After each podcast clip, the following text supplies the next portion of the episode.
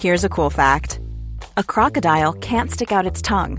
Another cool fact you can get short term health insurance for a month or just under a year in some states. United Healthcare short term insurance plans are designed for people who are between jobs, coming off their parents' plan, or turning a side hustle into a full time gig. Underwritten by Golden Rule Insurance Company, they offer flexible, budget friendly coverage with access to a nationwide network of doctors and hospitals. Get more cool facts about United Healthcare short term plans at uh1.com.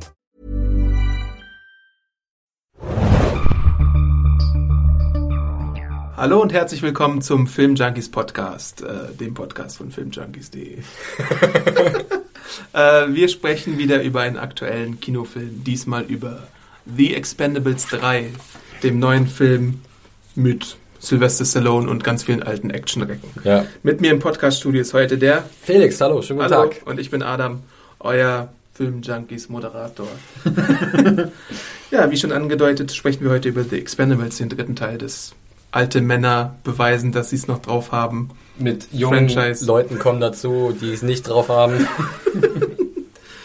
Ja, und wir dachten uns, darüber sprechen wir mal ganz kurz Ja. in, weiß ich nicht, einigen Minuten Lauflänge. Vielleicht jetzt nicht so zwei Stunden wie bei Game of Thrones, aber halbe Stündchen, dreiviertel Stündchen vielleicht, irgendwie Ja. sowas in dem Dreh.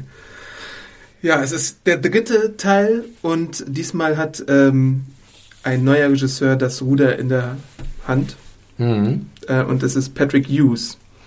Das ist ein relativ unbekannter Regisseur, der demnächst das US-Remake zu The Raid, dem Actionkracher Ja, aus Indonesien ein, inszenieren ein wird. Remake, das glaube ich nicht braucht, wo aber Hollywood anscheinend anderer Meinung Und auf ist. das ich nach diesem Film, Spoiler, gar keine Lust habe. Ja, man, man hatte schon vorher keine Lust auf dieses Remake und jetzt erst recht nicht. Das muss man leider ganz ehrlich und offen so sagen.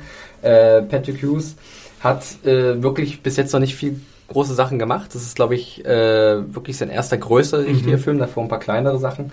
Ähm, und ich äh, möchte auch jetzt schon mal vorwegnehmen, dass ich mit seiner Art und Weise, wie er Regie geführt hat, nicht ganz zufrieden gewesen bin. Ja, nee, das war nicht so berauschend, muss man sagen. ähm, um kurz den Inhalt von The Expendables vielleicht zu erläutern, so spoilerfrei wie möglich, einfach so, was halt auch so bekannt ist, ist unsere Gruppe von Renegaten, äh, bestehend aus Schauspielern wie Sylvester Stallone, äh, Jason Statham, Dolph Lundgren, Randy Couture, äh, Cruz, Carrie Cruz heißt er, glaube ich. Terry genau, ja. Crews. Carrie Cruz. Carrie Crews. Der Bizarro-Bruder von Carrie Crews. ähm, die versuchen mal wieder jemanden zu befreien.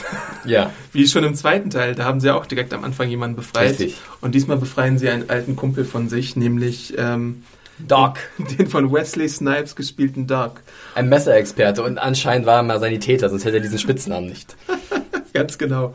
Ähm, und das, das muss natürlich mit reichlich Explosionen daherkommen und wenig subtil und überhaupt mit Knarren und Bum, Bum, Bum. Ähm, und sie befreien ihn und es gelingt natürlich, weil sie sind die Expendables. Warum hätte man auch keinen Film, wenn sie nach fünf Minuten schon irgendwie versagen würden. Ähm, kurz darauf stellt sich aber heraus, dass dieser alte Freund nicht der einzige alte Bekannte ist, der wieder auf der Bildfläche auftaucht, sondern Stonebanks! Vollkommen richtig. äh, es kommt ein, äh, der, der, der Bösewicht dieses Films macht einen großen Auftritt und zwar wird er gespielt von niemand anderen als Mel Gibson Ja. äh, und hat den wundervollen Namen Stonebanks. Ähm, sein Vorname ist mir gar nicht mehr bekannt, Ich aber glaube, der hat keine Vornamen, ist ja auch egal. ähm, der selbst einmal äh, zu den Expendables Er gehörte. ist quasi ein Mitbegründer der Expendables. Richtig. Und jetzt aber ein ganz fieser Zeitgenosse ist und Waffenhändler. alles, also ne, komplett jeden Warlord in Afrika versorgt er anscheinend und ähm, mit dem hat halt auch unser äh, Anführer der Expendables, Barney Ross, Barney, Ähm, Barney. äh, noch ein Hühnchen zu rupfen. Ja. Weil ähm, die Expendables haben irgendwann mal den Auftrag bekommen, als äh, ihm die Macht zu Kopf gestiegen ist, dass sie ihn aus dem, aus dem Verkehr ziehen sollten. Und Barney dachte halt tatsächlich auch, dass ihm das gelungen ist. Aber wie sich nun herausstellt, ist ihm das nicht gelungen und der möchte jetzt die Expendables alle einen Kopf kürzer machen. Richtig, ähm, weil auch irgendwie, das wird glaube ich im Nebensatz erwähnt, äh, bei dieser Aktion, als die Stonebanks äh, zur Strecke bringen wollten, noch zwei, drei andere Expendables draufgegangen sind Mhm. und äh, deswegen ist es unverzeihlich und äh, Was nennen sie sich denn auch Expendables, wenn sie nicht Expendable sind? Echt? Ja, wirklich. ähm, und so muss halt, äh, sagt halt Barney ähm, dem Stonebanks den Kampf an. Dafür Wollen wir schon so weit gehen jetzt? Äh, dass er äh, was passiert? Oder bleiben wir erstmal dabei? Der Kampf wurde angesagt. Der Kampf wurde angesagt. Sagen wir das erstmal. Genau. Ja. Hm. Ähm, fangen wir mal wieder mit dem Blick zurück an. Ja. Äh, das Franchise ging ja, glaube ich, 2010 los mit dem Mhm. ersten Teil. Ähm, der kam noch im knackigen Rated A ab 18er Ja. ins Kino teilweise. Es Ja. gab auch eine relativ unerträgliche ab 16er Version auf DVD. Die habe ich auch tatsächlich sehen müssen. Und ähm, ich möchte ganz ehrlich zugeben, ich habe die mit einem Kumpel mir angesehen, damals im Kino, sogar ab 18er Version wirklich. Und äh, wir hatten unseren Spaß. Das Mhm. war eindeutig überzeichnet und äh, sicherlich äh, so sinnfrei, wie es sein wollte.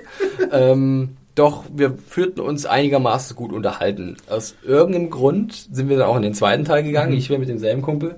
Ähm, der auch in gewisser Weise unterhaltsam war. Man hatte sich ein bisschen auf diese Formula, also diese, diese Formel sozusagen dieses, dieser, dieser Filme eingestellt. Ähm, es wurde ein teilweise, also es wurde ein bisschen unerträglicher an manchen Stellen, was die Geschichten angeht, weil die waren eigentlich immer dieselben. ähm, aber von den Figuren wurde es zumindest im zweiten Teil noch ein bisschen cooler, möchte ich meinen. In meiner Version des ersten Teils verschwindet Stone Cold einfach, ohne dass irgendwas, das, ohne, ohne irgendeinen wichtigen Grund. Das ist Ja. einfach nicht mehr da. Ich glaube, in der Rated A ist es so, dass er irgendwie verbrennt oder Ja. sowas. Ne? Ja, Gut. das ist ab, ab, Danke. In der, in der ab 16er ist es halt einfach mal komplett rausgelassen. Ja.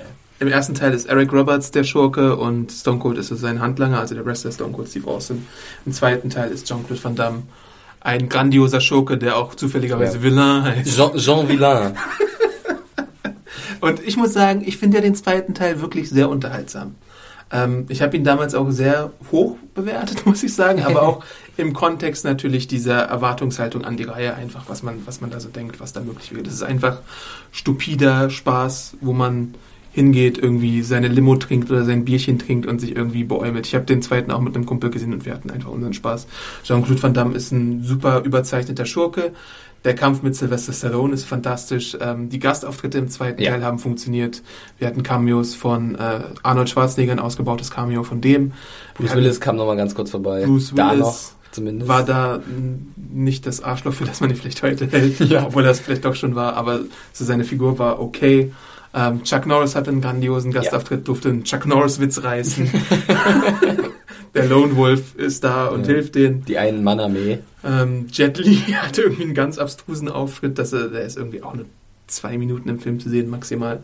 Es gibt eine Frau, die Jet Li ersetzt. Ähm, wir haben Liam Hemsworth genau, als, der als als- Nachwuchs. Der eigentlich auch gut funktioniert hat in seiner Rolle, möchte ich mal meinen. Auch wenn seine Screamtime jetzt begrenzt war. Aber es hat gut funktioniert, dass er dann sozusagen relativ früh das Zeitliche gesegnet hat. Sorry, dass wir jetzt den zweiten Teil spoilern. ähm, aber das hatte halt irgendwie ein bisschen was von Konsequenz in gewisser Art und Weise. Mhm, Auf jeden Fall und auch Motivation für die Experimente. Richtig. Ähm, Sylvester Stallone ist immer so der Fokuspunkt dieser Filmreihe. Man könnte fast schon sagen, um jetzt ein bisschen vor, vorzugreifen, er ist vielleicht zu sehr der Fokuspunkt im Mhm. dritten Teil. Da hätte man vielleicht den ein oder anderen Rand-Expendable ein bisschen auf, auf, ausbauen können, wie Jason zum Beispiel Statham zum Beispiel. Jason Statham oder Dolph Lundgren Ja. als Gunner, der irgendwie viel zu kurz kommt in der ganzen Reihe. Also ich meine, im zweiten Teil hatte er diese, diesen komischen Moment, wo er irgendwie so getan hat, als wäre er der super Schlauste, als er diese Wand aufspringen wollte. Er hatte auch so im ersten Teil war er so ein bisschen halb Villain, wenn ich mich Ja. recht erinnere. Ja, ja, ne? ja. Da war er so ein bisschen Außenseiter Expendable und war ein bisschen böse angelegt. Ja. Ich meine, der, der- Plot des zweiten Teils gewinnt jetzt auch nie einen Literaturnobelpreis oder sowas. Willen, ja. Jean-Claude Van Damme wollte ganz viel Plutonium haben. Irgendwie mit 5000 Kilo hätte er schon das Weltgleichgewicht äh, umkrempeln können. Das hätte er auch mit ganz wenig Plutonium machen können. aber- Jean Villon. darüber blicken wir mal hinweg. Ähm, es ist halt wirklich, also ich meine, wirklich mm, gehirnloser Spaß, muss Ja. man schon sagen. Der zweite Teil war wenigstens aber handwerklich in Ordnung Ja. gemacht. Jetzt können wir nämlich langsam mal zum, äh, nachdem wir kurz uns erinnert haben an, die, an den ersten und zweiten Teil, wirklich übergehen zum dritten. Und was da nicht dran stimmt. Also ich glaube, wir teilen die Meinung, dass dieser Film nicht besonders gut ist. Der ist nicht besonders gut. Also ich meine, wir haben viel gelacht während des Films, Ja. aber wir haben nicht gelacht, weil der Film witzig ist. Und wir haben nicht gelacht über die Witze, die der Film versucht zu machen. Ja, er ist, er ist eher, wenn Vers- wenn der Film versucht lustig zu sein, ist er eher äh, unangenehm, peinlich und unwitzig. Und wenn der Film wiederum versucht, äh, sehr ernst zu sein und, und ein bisschen äh, Atmosphäre aufzubauen, wird er eher lächerlich und lachhaft. Ja. Also das ist genau diese beiden Richtungen. Und das ist halt ein großes Problem. Und der erste exorbitante Punkt, den man da nennen muss, ist, das Budget muss gnadenlos zusammengestrichen worden sein. Ja. Also er sieht einfach grenzenlos billig aus. Er sieht billig aus vom, von den Computereffekten her. Er sieht billig aus, was so, also ich meine, es, die Expendables fliegen ja gerne in, in Hubschraubern oder in Flugzeugen ja. herum. Und es gibt so eine Szene, die sieht aus wie ein Modellflugzeug oder so. Was ein bisschen, ja genau, was aufgenommen wurde sozusagen, ja. eine Distanz. Die Greenscreen-Aufnahmen sehen schrecklich aus teilweise. Die, die Flugsequenzen sehen unter aller Kanone aus. Also Felix hat, glaube ich, ungefähr 50 Mal neben mir gesagt, boah, sieht das schlecht aus, boah, sieht das schlecht aus. ja, es Weil es einfach so augenscheinlich schlecht ist. Also ich meine, es ist, es ist, es ist, es ist es geht einfach nicht. Das, das, sieht, das sieht aus wie so ein Direct-to-DVD-Teil äh, der Expendables. Und da haben wir ja schon eigentlich dann ein bisschen gewitzelt, dass es wahrscheinlich bei dem Film gar nicht so, so also dass, dass der an Qualität, in Anführungsstrichen, gewinnt, wenn man ihn halt nicht im Kino sieht, weil im Kino halt diese Schwächen, diese visuellen Schwächen noch wesentlich offensichtlicher sind. Wenn mhm. ich das auf einem kleinen Bildschirm sehe, kann man das vielleicht noch ein bisschen als Charme, als Trash-Charme ausmachen. Mhm.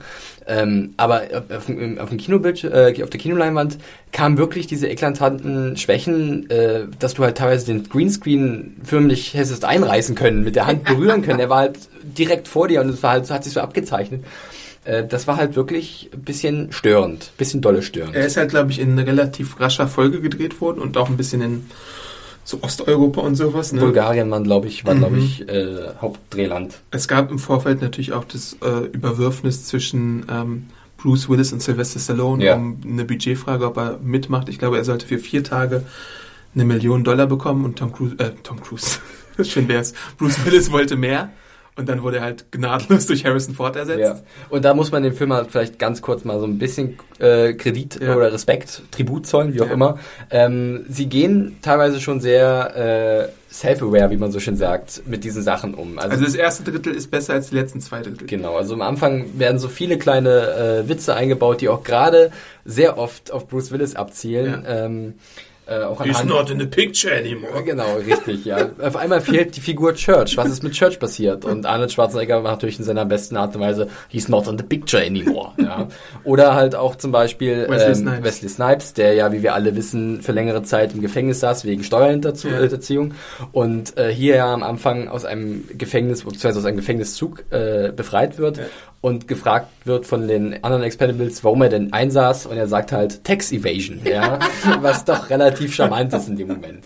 Diesen kleinen Witz muss man ihn lassen. Vielleicht auch die äh, teilweise die Anspielungen der einzelnen Action-Ikonen, äh, wenn zum Beispiel in Arnold Schwarzenegger seinen markantesten Spruch aus äh, Predator von sich gibt, mhm. ähm, was vielleicht beim zweiten Mal, wo er es macht, ein bisschen zu viel des Guten ist, ja, absolut. aber ähm, zumindest zeigt, dass sie sich durchaus das bewusst sind, dass sie hier viel Quatsch abliefern und ein bisschen Service halt liefern für die Fans. Aber halt auch diese, diese, diese One-Liner, diese Catchphrases, ja. diese Sprüche aus anderen Filmen haben im zweiten Teil deutlich besser funktioniert ja, als hier. das stimmt.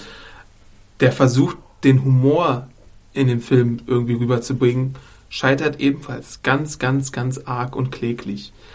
Ähm, das wird exemplarisch dadurch bewiesen an der Figur von Antonio Banderas. Ja der einen Typen spielt, der ist einfach ähm, verzweifelt und möchte zur Gruppe gehören, egal wie, er möchte aushelfen und ist halt eine Labertasche, die irgendwie nur labert und auch auf Mission irgendwie nicht die Klappe halten kann. Er ist einfach verzweifelt, möchte dabei sein.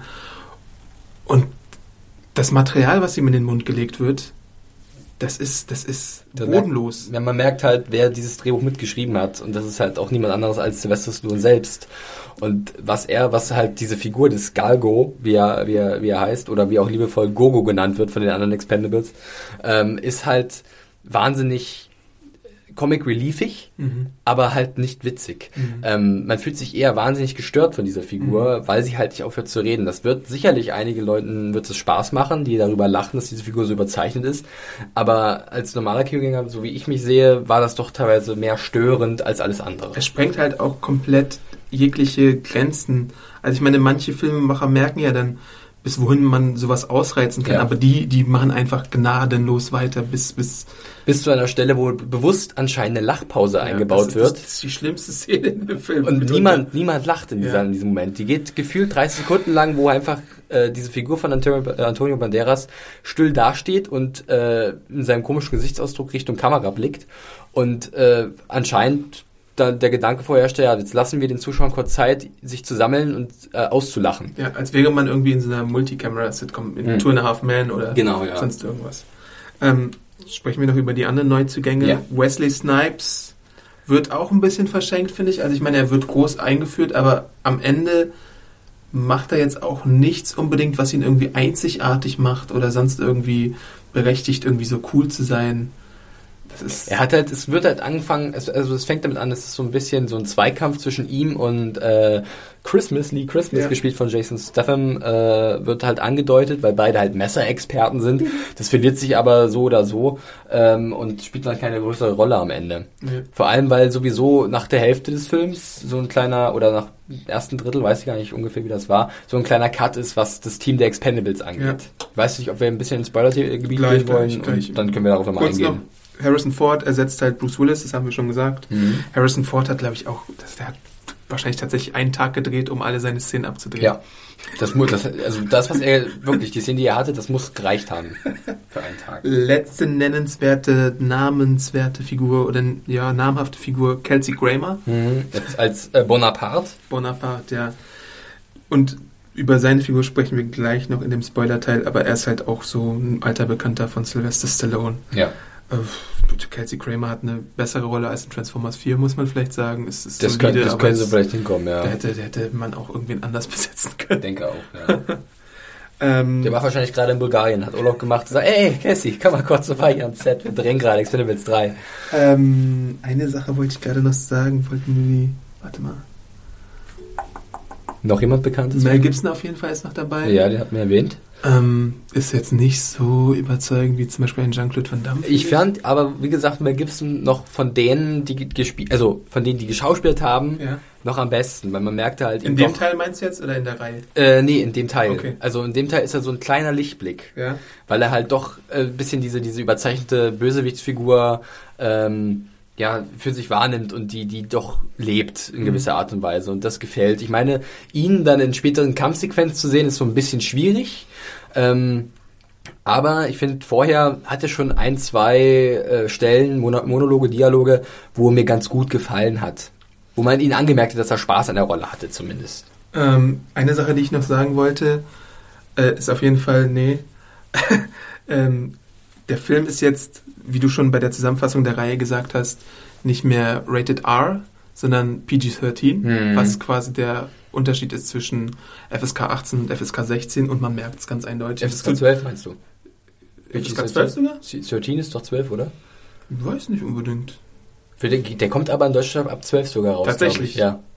Dafür hat er extra gekämpft, äh, glaube ich, Stallone, um halt noch größere Besucherzahlen zu holen. Er ist nicht mehr ab 16 geratet in Deutschland. Okay. Und das sieht man dem Film auch an, wenn man das weiß. Ja. Weil es ist, es gibt eigentlich, ähm, ohne zu viel äh, vorwegnehmen zu wollen, keine explizite Gewalt. Es wird angedeutet, aber Blut du hast halt keins. nein. Und du hast, hast du überhaupt ein Schimpfwort? Ich weiß es gar nicht. Ich Ich glaube, die dürfen eins benutzen. eins dürfen sie ja nur benutzen. Mhm. Ich habe das auch nicht mitbekommen. Also es ist Das Problem dabei ist halt, dass der ganze ähm, Drehstil umgeändert werden muss. Die Kamera ist in den Actionsequenzen immer viel zu nah dran hm, und es wirkt alles so, wie soll man es nennen? Es ist unübersichtlich, weil man auch Hektisch. kaschieren, hektisch und man möchte auch kaschieren, äh, dass die Personen, die da alle mitspielen, jenseits der 50 sind. Oder man benutzt halt einen Stunt-Double.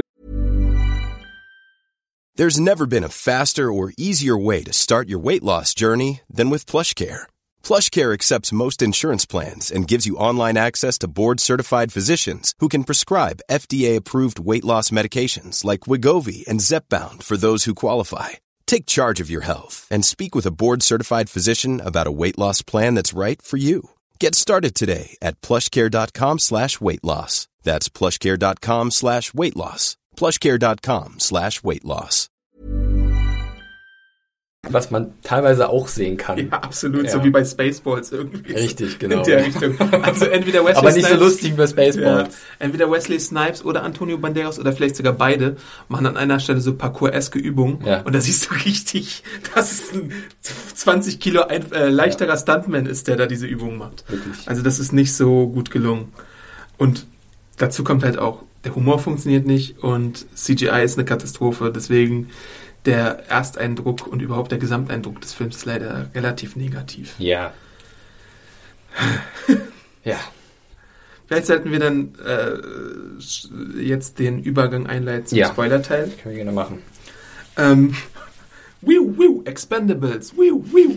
Spoiler, Spoiler.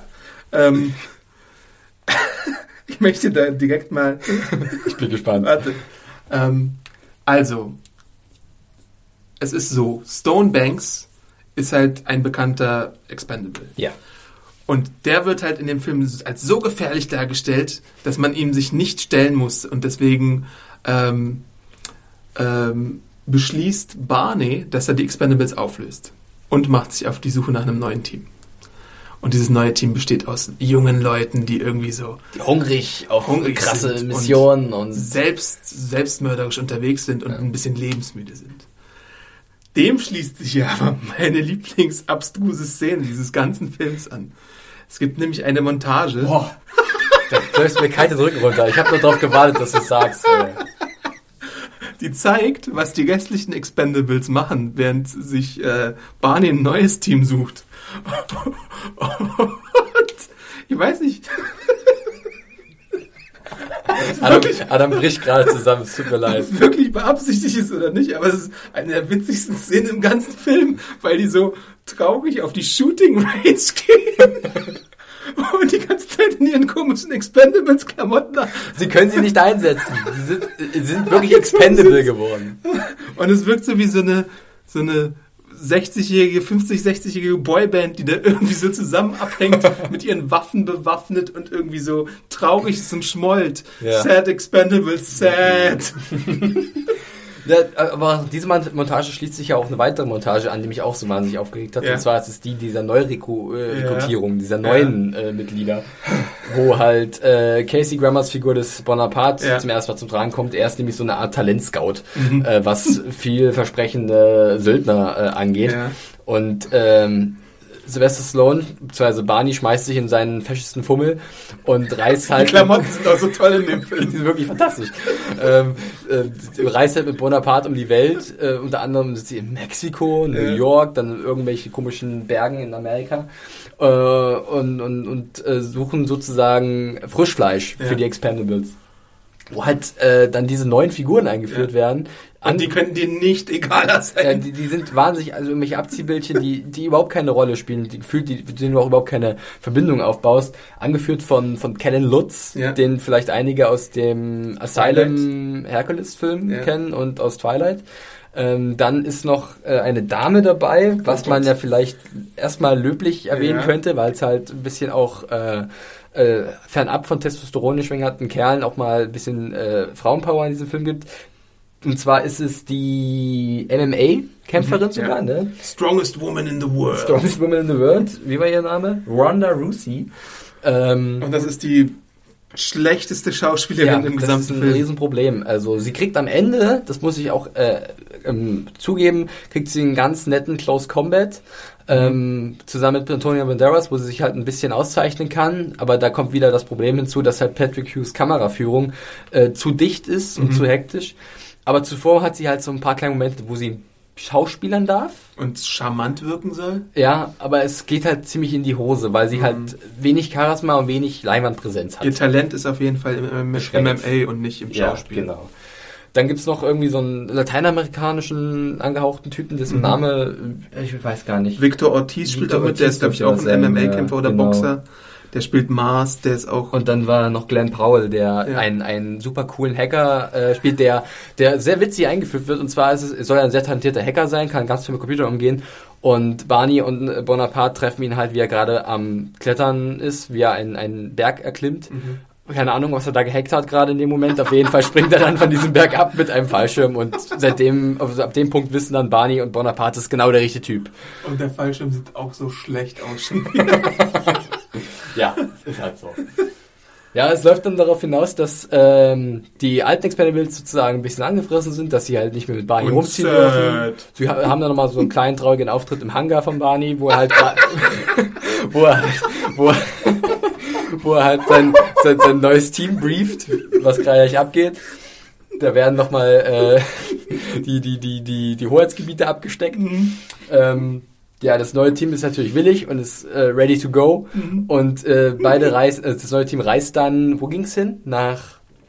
Afghanistan? Oh ja, äh, ich habe im Netz gelesen irgendwas von Asmanistan. Asmanistan. Das ist, das ist ein, ein fiktiver kleiner Ort, ähm, ein fikti- fiktives Land, Ja. äh, wo sich äh, Stonebanks hin zurückgezogen hat und wo er so eine Art Söldnerarmee äh, führt, die irgendwie irgendwelchen Guerillatruppen aus diesem ganzen äh, sowjetrussischen Bereich äh, entsprengt oder so. Also es ist ganz, ganz seltsam. Äh, zuvor haben sie ja noch so einen kleinen Angriff auf ihn. Äh, In welchem Ort war das? Das ist irgendein Museum gewesen, Ja. auf jeden Fall. Wo halt Da guckt er sich Kunst an, die er kaufen möchte. Genau, wo halt Stonebanks, der wird halt so ein bisschen exzentrisch eingeführt als, als Kunstliebhaber, der mal locker drei Millionen für so ein billiges Bild ausgibt, aber er ist halt skrupellos und verkauft auch noch Waffen und hat da einen Deal am Laufen, wo halt die Expendables ähm, zum ersten Mal, also die neuen Expendables sozusagen, ihnen das Handwerk legen wollen, was ihnen auch gelingt, so viel sei verraten.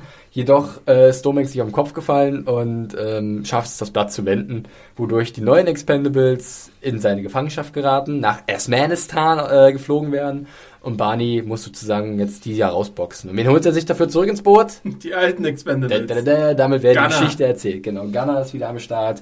Äh, Toll Road, ähm, Jason Statham natürlich, Lee Christmas, Doc und. Terry ähm, Crews Terry Crews. wurde vorher ein bisschen aufs Eis gelegt. Richtig, ja. Da haben wir auch ein bisschen gemunkelt, wo, also beziehungsweise überlegt, woran es liegen könnte. Vielleicht irgendwelche Verpflichtungen. Brooklyn Nine-Nine. Brooklyn Nine-Nine, dass das sich überschnitten hat. Ähm, ja, und natürlich dann die Neuzugänge, wie zum Beispiel Harrison Ford. Jet Li darf auch nochmal für eine Minute lang ein Gewehr abfeuern. Ja. Hat nicht mal eine Nahkampfszene, äh, sondern darf echt nur kurz ballern. Und äh, Arnold Schwarzenegger darf halt als aller Schambolzen auch noch drei, vier One-Liner bringen. Ja. Ja. Ähm, ich, ich möchte gerne noch was zu dem Finale sagen. Ja. Also das Finale in, in Asmanistan Ja. ähm, erinnerte mich so ein bisschen von dem Setting an, an so eine Art Tschernobyleske Umgebung. Mhm. So alte, ver, verlassene Gebäude, sehr baufällig alles und, und, und war wie so ein altes Casino in so einem, in so einem Hotelkomplex. Ähm, was ich ganz ehrlich zugeben von, vom Setting her gar nicht so uncool finde. Mhm. Ne? Was dann da abläuft, ist halt, sagen wir mal, eher äh, anstrengend und weniger cool. Ja. Ähm, es ist halt dieser gigantische Showdown, äh, wo halt die jungen Expendables befreit werden sollen. Im Endeffekt finden sich sowohl die jungen als auch alten Expendables in diesem Gebäude eingefangen oder, oder eingesperrt wieder, das halt überall vermint ist mit C4 von Stonebanks und seinen tollen Asma- As- asmanistanischen Söldnern. Und sie müssen halt irgendwie da raus. Ja. Ähm, also die Idee am Ende geht auf, Jung und Alt müssen zusammenarbeiten. Und das funktioniert irgendwie, auch wenn es nicht wirklich mitreißt. Ähm, das ist dann wirklich die Stelle in dem Film, wo es halt komplett freidreht, wo halt äh, alles weggefeuert wird, was man wegfeuern kann. Aber Ähm, es ist halt so beliebig auch. ja, Also ich meine, wahnsinnig beliebig. Es ist irgendwie nichts, was man vorher nicht schon irgendwie gesehen hätte in der Reihe oder überhaupt so in so Actionfilmen. Ähm, es ist wenig mitreißend. Äh, da wird dann wieder versucht, so mit One-Liner oder sonst irgendwas zu spielen, was wieder nicht aufgeht. Antonio Banderas ist jetzt auch inzwischen Teil der Crew und labert die ganze Zeit da mit. Ähm, sieht alles merkwürdig schlecht aus. Da sind, werden ein paar Panzer aufgefahren, ein paar Raketenwerfer, viele automatische Schusswaffen, Motorrad, diese Motorradszene. Ja, die war wahnsinnig lächerlich.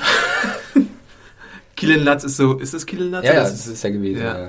Der hat eine Motorradszene und die, die, da hat Felix schon in den ersten zehn Minuten gesagt, als er eingeführt wurde, ja, das wird später nochmal eine Rolle spielen. Natürlich spielt es nochmal eine Rolle. Wir lernen sozusagen den Kill Lutz Charakter in Mexico City äh, äh, kennen, wo er äh, bei einem kleinen Gassenkampf auf den, auf den Sack kriegt und dann haut er halt ab durch die Gassen Mexikos mit Motorrad. Und schon wer so ein bisschen halt eine Vorahnung hat für sowas, der weiß ganz genau, ja, natürlich, er ist halt ein talentierter Motorradfahrer, das muss nochmal wiederkommen und es war halt dann nicht Genugtuung, sondern eher en, en, also en, endliche en, Enttäuschung, dass dann doch wirklich noch Motorrad am Ende vorkommt und er damit durchs Kriegsfeld fährt. Und warum die die ganze Zeit im Gebäude bleiben, obwohl der Timer läuft und obwohl gesagt wird, dass ähm, solange der Akku des Timers noch gut geht, sind sie sicher und dass sie da nicht die Flucht ergreifen, ist auch so total Hanebüchen.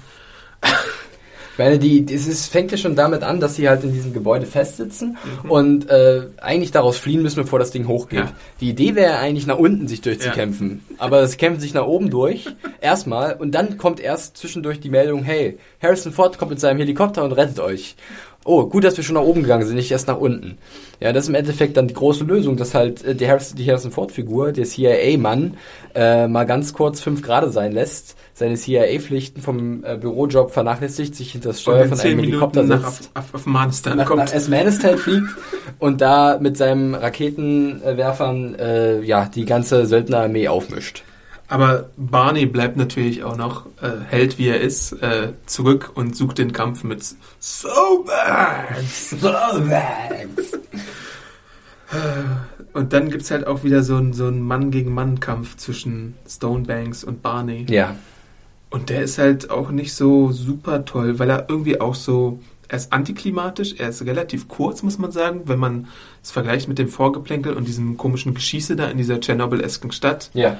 Und er kann halt auch nicht mit Van Damme, das hören wir jetzt vielleicht viel zu oft von meiner Seite aus, aber er kann nicht mit Van Damme gegen Barney, also Villain gegen Barney mithalten, der dann mit so einer super ridiculous, also so einer super lächerlichen Szene endet. Spoiler für Expendables 2, aber das ist ja jetzt schon klar. Stallone hackt ihm auch den Kopf ab, ja. den, den Villain. Ja. Ja. Und ich meine, Gibson als Schurke Du findest ihn ganz gut, ich finde den so mittelprächtig. Ja. Ja, aber ganz gut darf man jetzt nicht so hoch bewerten. Ich, man sieht halt irgendwie das Gesamtbild und versucht halt als, sagen wir mal, unvorgenommener, unvoreingenommener äh, Kritiker versucht ein bisschen so ranzugehen, vielleicht was Gutes zu finden. Und da ist, glaube ich, bei mir gibt's noch am höchsten zu bewerten. Mhm. Neben, was ich wirklich sagen muss, wie gesagt, am Ende so ein bisschen dieser, dieser Close Combat Kampf ähm, mit dieser MMA äh, Braut, wie hieß sie nochmal, Ronda Rousey, der ähm, recht gefährlich war, jedoch auch, wie gesagt, schon diese, an diesen, diesen kleinen Dingen gekrankt hat, was die Kameraführung halt wahnsinnig äh, schlampig teilweise mhm. gewesen ist, viel zu nah und viel zu hektisch und ähm, der Sache irgendwie nicht gerecht wurde. Sehr kaschierend auch alles. Ja. Und anstatt irgendwie darauf hinzuarbeiten, dass jeder Expendable irgendwie noch einen geilen Moment bekommt im Finale, ist es halt nicht so. Ich weiß nicht, was jetzt Dolph Lundgren da genau gemacht hat, außer irgendwie so rumschießen. Und ich meine, die Expendables schießen auch nicht so irgendwie zielgerichtet, sondern sie zielen tatsächlich auch so super chaotisch, einfach so. Das, sie haben halt den Vorteil, dass ihre Gegner bewusst in die Kugeln springen. Ja. also anders kann ich mir das nicht erklären. Ach, ach, ach, ja. ach, ach. Naja. Also unser Urteil, wie ihr vielleicht schon merkt, fällt nicht so positiv aus. Ich würde jetzt auch wirklich weniger Geld dafür im Kino ausgeben. Du, man kann es, glaube ich, machen, wenn man eine lustige Runde hat. Ja. Wenn man dieses klassische Ding, ja, man geht, also ich mag nicht diesen, diesen Satz Hören ausschalten. Man kann das Hören nicht ausschalten. Mhm. Aber man, man sollte die richtigen Erwartungen haben und vielleicht eine gute Begleitung oder mehrere Leute, äh, die einen begleiten. Ähm, bisschen was Flüssiges, bisschen was zu knabbern und dann kann man vielleicht auch gerade wegen den oft dümmlichen Sachen im Film Spaß haben. Also ich meine, diese Boyband-Montage, die war schon richtig geil. und es gibt halt, ah, man, man lacht halt äh, relativ viel unfreiwillig und weil es einfach wirklich abstrus ist und schlecht teilweise. Ja. Ähm, ich weiß nicht, was, was, wie viel Budget Arnold Schwar äh, Sylvester Stallone einsparen wollte, aber man merkt auf jeden Fall, dass, dass da irgendwie was zusammengestrichen wurde. Vielleicht muss der Wesley Snipes mehr bezahlen, damit er seine Steuern bezahlen kann, wer weiß. yeah. Oder die anderen Leute, die damit gespielt haben. Ähm, man hätte sich irgendwie, was weiß ich, der kam jetzt auch relativ fix hintereinander weg, wenn man, wenn man mal vergleicht, wann der zweite rauskam. Ich glaube, der kam 2012 oder mhm. sogar letztes Jahr noch, ich weiß nicht genau. Aber relativ kurz hintereinander. Und da hätte man einfach sich vielleicht noch zwei, drei Monate Zeit lassen können. Ja. Man hätte überlegen können, ob es ein Fehler war oder eben nicht, PG-13 zu machen statt Rated R. Das Ding ist halt, aus wirtschaftlicher Sicht ergibt es schon Sinn. dass man auf PG-13 Ja. zu gehen versucht, weil du einfach die Teenager dann ins Kino reinbekommst, die du sonst ausschließt als zahlende Kunden. Ähm, deswegen wird man es wahrscheinlich gemacht haben. Da geht dann natürlich auch so ein bisschen der Wumms des, des Films verloren. Richtig, das wollte ich schön, dass du es nochmal ansprichst, das wollte ich auch nochmal sagen, weil das hat mich halt äh, daran auch gestört. Ich bin jetzt nicht jemand, der unbedingt exzessive Gewalt Nee. sehen muss, abgetrennte Gliedmaßen, Nee. was man ja in der Rated R-Fassung vom ersten Teil teilweise hatte. Im zweiten auch, ja. Ja, und, und, und ich me- meine bloß, dass hier der Film halt weniger gut funktioniert, weil er halt weniger Sachen zeigt, die halt wirklich, also dieser Wumms, wie du es gesagt hast, geht halt komplett verloren. Und somit hast du halt wenig Einschlag. Also du fühlst dich nicht wirklich mitgerissen und es wirkt alles wahnsinnig zahm und lahm. Und das ist halt ein bisschen schade, weil man weiß schon, ja, ich meine, mit den richtigen Schnitten, mit den richtigen Ergänzungen könnte gerade die Action hier wesentlich besser funktionieren. Deswegen ist es vielleicht auch gar nicht so verkehrt, bei so einem Film auf eine DVD bzw. Blu-ray-Fassung äh, zu warten, die vielleicht dann sogar eine höhere äh, FSK anbietet. Ich weiß es nicht, ob sowas geplant Auf jeden ist. Fall. Also wirtschaftlich, vielleicht ist es auch der wirtschaftlich sinnigere Plan, muss man ja auch sagen. Also ich meine, wenn sie jetzt einfach mal hoffen, dass sie ein bisschen mehr Geld durch die Kinoauswertung einspielen und dann einfach doppelt abkassieren, indem sie erstmal Ja. die normale DVD rausbringen und dann die R-Rated-Fassung, vielleicht geht es ja auf. Also und ich denke auch die Expendables-Reihe geht wahnsinnig gut im Heimkino oder auf Video on Demand oder ich auch, sonst ja. irgendwas. Aber es ist halt ein bisschen schade, weil es wirklich teilweise grotesk billig aussieht und mm, es einfach nicht so, es sieht nicht gut aus. Punkt, es sieht nicht gut aus Ja. teilweise. Und es macht auch nicht so viel Spaß wie, wie die anderen Filme. Also ich meine, ich kann euch empfehlen, ihr könnt ähm, Everything Wrong with the Expendables 2 euch mal anschauen Mhm. bei YouTube. Da seht ihr dann irgendwie auf 17 Minuten alle Filmfehler, die die äh, äh, Macher von diesen Videos äh, herausgefunden haben. Könnt ihr euch da anschauen. Und es sind auch viele und die haben auch teilweise recht natürlich. Weil, ach, naja, es sind halt Logiklöcher noch und nöcher, aber man kann halt die Expendables-Filme, zumindest die ersten beiden, in gewisser Art und Weise genießen. Und hier ist es mir beim dritten reichlich schwer gemacht worden durch diese ganzen Krankheiten, die der hat. Ja. Ja, da möchte ich eigentlich gar nichts mehr dazu hinzufügen. Wir haben, glaube ich, lang genug jetzt über diesen Film geredet. Ähm, wir waren beide nicht so begeistert, ähm, hatten es aber auch ein bisschen erwartet. Ähm, ja. Ja.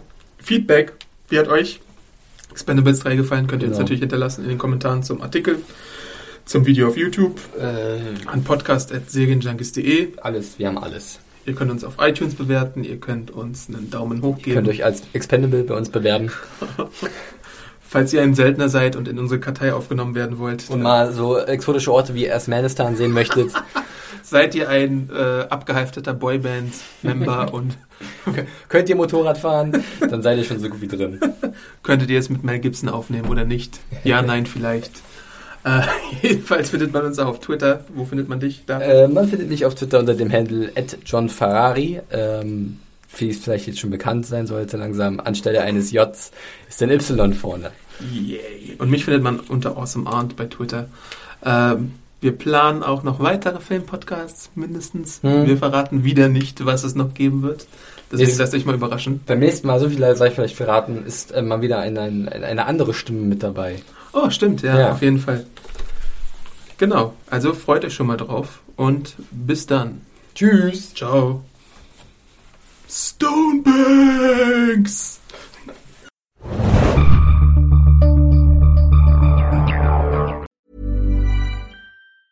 Normally, being a little extra can be a bit much, but when it comes to healthcare, it pays to be extra.